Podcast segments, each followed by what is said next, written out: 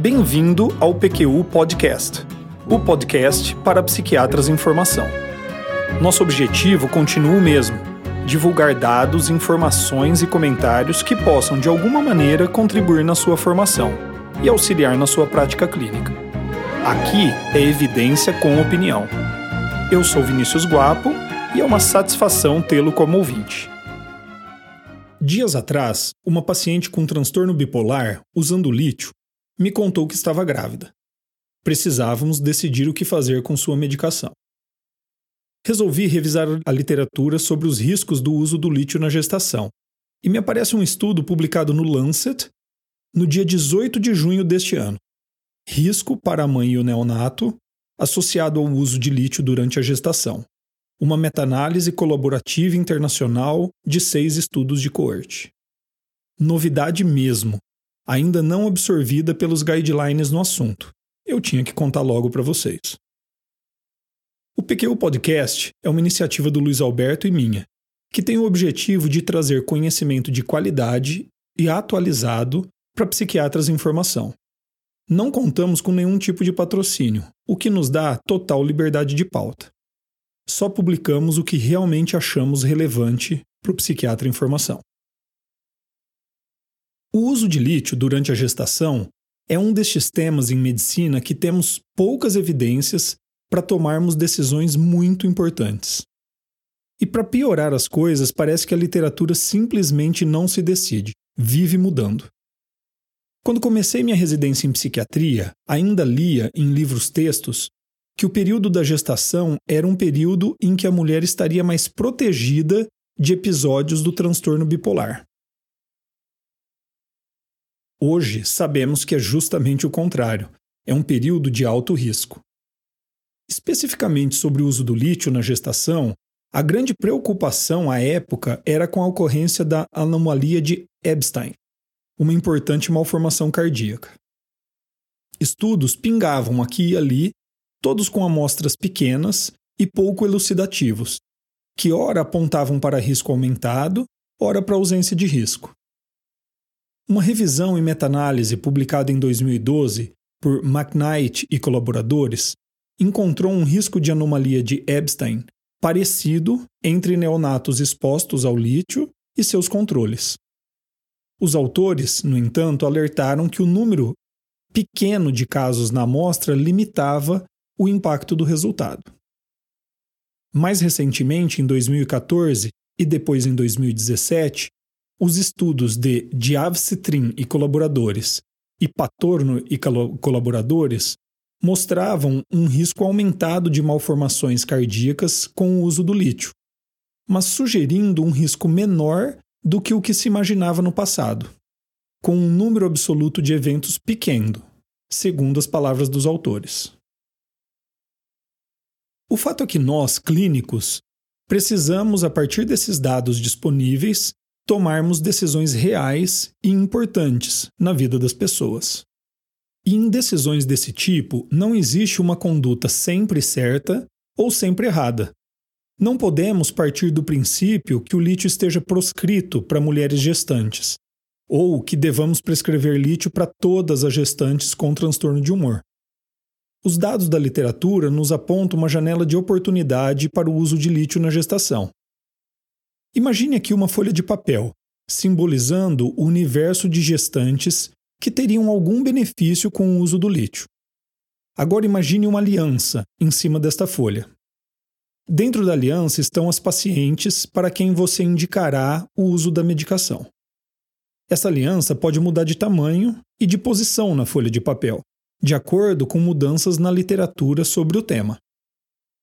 Quanto ao tamanho da aliança, acho que fica claro que quanto mais dados de segurança, maior a população de gestantes que poderiam usar o lítio. Agora, quanto à posição na folha, me refiro a características de cada uma das pacientes, que nos fazem incluí-las ou excluí-las do grupo que o lítio seria utilizado. Que características são essas? Muitas. Diagnóstico, número e gravidade de episódios prévios, existência de risco suicida incluindo tentativas prévias, suporte social e familiar disponíveis, opções terapêuticas com menor potencial teratogênico, opções terapêuticas não farmacológicas com comprovada eficácia, capacidade e disposição da paciente a tolerar sintomas, no caso de uma recaída, período da gestação em que a medicação seria utilizada, e talvez a mais importante, a escolha da gestante e do pai da criança. Quer exemplos? Ó, paciente com transtorno bipolar, vários episódios maníacos e depressivos no passado, todos graves, com sintomas psicóticos e tentativas de suicídio. Baixo suporte familiar, em uso de lítio e descobre a gestação já com 10 semanas de evolução. Essa é uma paciente que eu provavelmente optaria pela manutenção do uso do lítio. Já uma paciente com transtorno depressivo recorrente, em uso de lítio, associado a um inibidor seletivo de recaptação de serotonina, com três episódios prévios de gravidade moderada, sem risco suicida, sem sintomas psicóticos, bom suporte familiar, em tratamento psicoterápico e que busca orientação sobre o uso da medicação, pois está pensando em engravidar. Essa é uma paciente que provavelmente eu indicaria a manutenção do inibidor seletivo de recaptação de serotonina, mas a retirada do lítio por ocasião da gravidez. Sim, esses são exemplos fáceis. Né? As decisões reais do dia a dia costumam ser mais, muito mais complexas, na verdade. Eu só queria ter certeza que vocês compreendessem o meu ponto de vista sobre essa janela de oportunidade e os critérios que estão implicados na decisão clínica. O artigo que vou descrever, em minha opinião, tem o potencial de modificar a janela de oportunidade para o uso do lítio na gravidez, tanto naquilo que eu descrevi como o tamanho da aliança, como seu posicionamento. Trata-se de uma meta-análise de seis coortes internacionais. Três delas são de base populacional, baseada no Registro Nacional de Pacientes da Dinamarca, Suécia e Canadá, e três delas são coortes clínicas conduzidas na Holanda, Reino Unido e Estados Unidos. Diferentemente do que estamos mais acostumados, não se trata de uma revisão com meta-análise, em que dados colhidos a partir de protocolos distintos são analisados em conjunto. Nesse estudo aqui, um protocolo comum entre os centros internacionais foi elaborado para uniformizar a coleta de dados e sua análise. Certamente esse é um ponto forte do estudo, já que uniformiza várias características do desenho do estudo, como critérios de inclusão e exclusão, critérios para a composição da amostra, definições de exposição ao fármaco, desfechos e métodos estatísticos. Mulheres com gravidez resultando em recém-nascido vivo entre janeiro de 1997 e dezembro de 2015 e que dispunham de informações de saúde tanto da mãe como da criança e um diagnóstico de transtorno de humor, ou que haviam também usado lítio durante a gestação, por qualquer que fosse o motivo, foram selecionadas.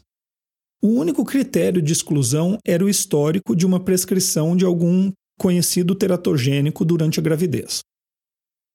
Dois grupos foram formados a partir da amostra: o grupo de exposição ao lítio e o grupo referência, chamado transtorno de humor.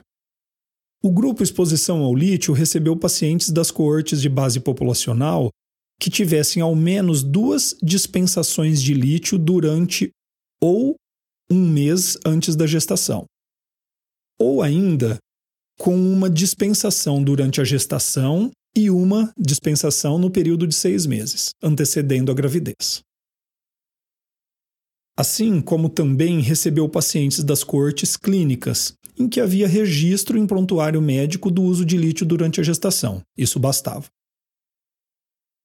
Já no grupo referência, denominado transtornos de humor, foram alocadas mulheres grávidas com uma história de transtorno bipolar ou depressão maior, sem exposição a lítio no período de 90 dias antes da gestação até o nascimento.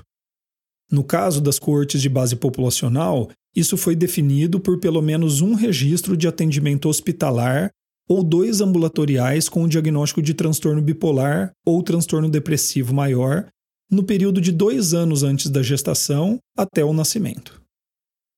Nas cortes clínicas, bastava a história médica de transtornos de humor. Os desfechos de interesse foram escolhidos a partir do risco teórico, tanto para as mulheres grávidas quanto para os recém-nascidos, e divididos da seguinte maneira: 1. Complicações na gravidez, pré-eclâmpsia, diabetes gestacional, sofrimento fetal e hemorragia pós-parto. 2. Complicações no parto, parto cesárea, nascimento pré-termo, baixo peso ao nascer e pequeno para a idade gestacional. 3. Readmissão hospitalar precoce do recém-nascido, em até 28 dias do nascimento. E 4. Malformações congênitas. Seguindo o protocolo estabelecido a priori, cada sítio de pesquisa realizou análise independente dos dados. Os resultados foram então combinados em uma meta-análise de dados agregados. Os odd ratios dos, é, do grupo exposto ao lítio e do grupo referência foram estimados por regressão logística e ajustados para a idade da mãe, na época do parto, número de partos, ano de nascimento e uso de outros psicotrópicos durante a gestação.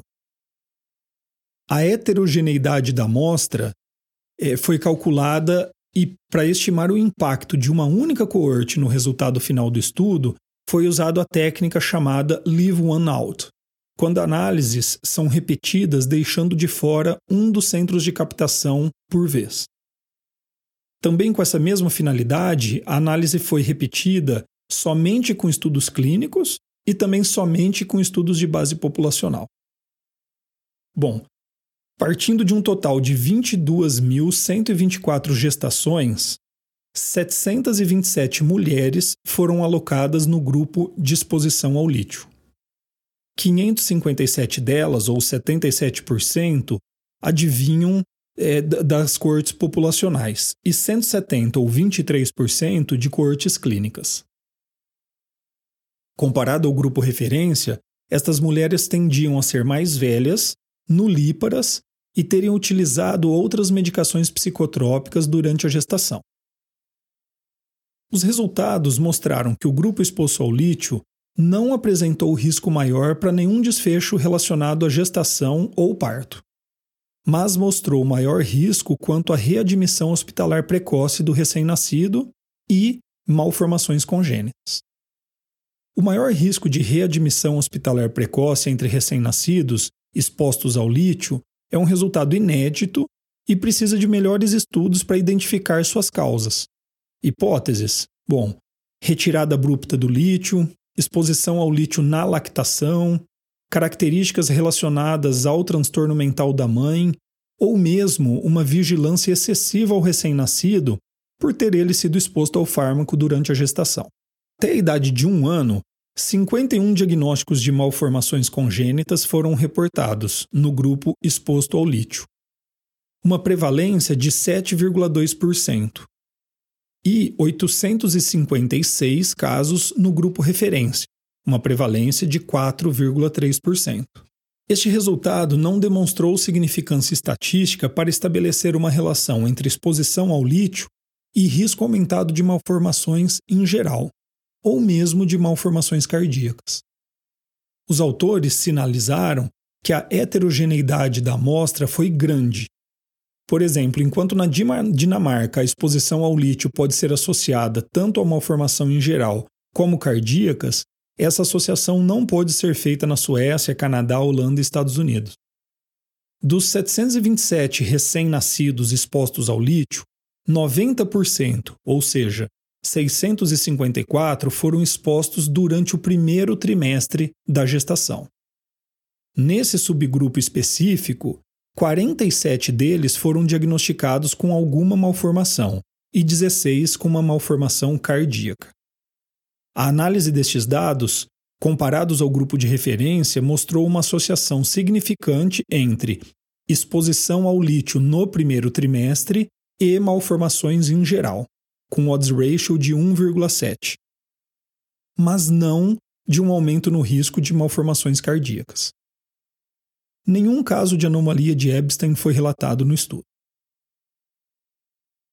Apesar de um N de partida grande, são 22.124 gestações, os autores apontam para a raridade do evento em estudo. E amostras ainda maiores seriam necessárias para resultados com maior poder de generalização.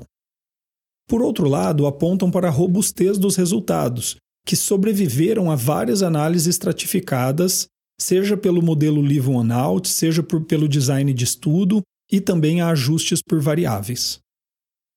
Vale apontar que o risco absoluto de malformações em recém-nascidos expostos ao lítio é baixo, mais baixo do que em muitos estudos anteriores. No entanto, o atual estudo tem boa qualidade metodológica, é, na verdade, o estudo mais robusto realizado sobre o tema até a data de hoje. É por esse motivo que eu considero que este estudo diminui a janela de oportunidade para o uso de lítio na gestação. Não apenas diminui, como também desloca esta janela de oportunidade preferencialmente para o segundo e terceiro trimestres da gestação. Ainda para pacientes graves, com baixo suporte e sem opções terapêuticas alternativas ao lítio. Em linhas gerais, após este estudo, fico mais conservador e cuidadoso ao indicar lítio para gestantes. Espero que tenham aproveitado este episódio. Boa semana a todos. Opiniões, dúvidas, questionamentos? Participe do nosso grupo no Facebook. Lá há espaço para discussões conosco e com outros ouvintes. Assine o feed do podcast. Se você está no iTunes ou em qualquer plataforma de podcasts, basta clicar em assinar e receberá automaticamente nossos novos episódios em seu aplicativo. Visite nosso site www.pqpodcast.com.br. Lá você terá acesso a todos os episódios que já foram ao ar com as referências citadas em cada um deles, organizados por data, autor e sessão. O PQU Podcast agradece sua atenção.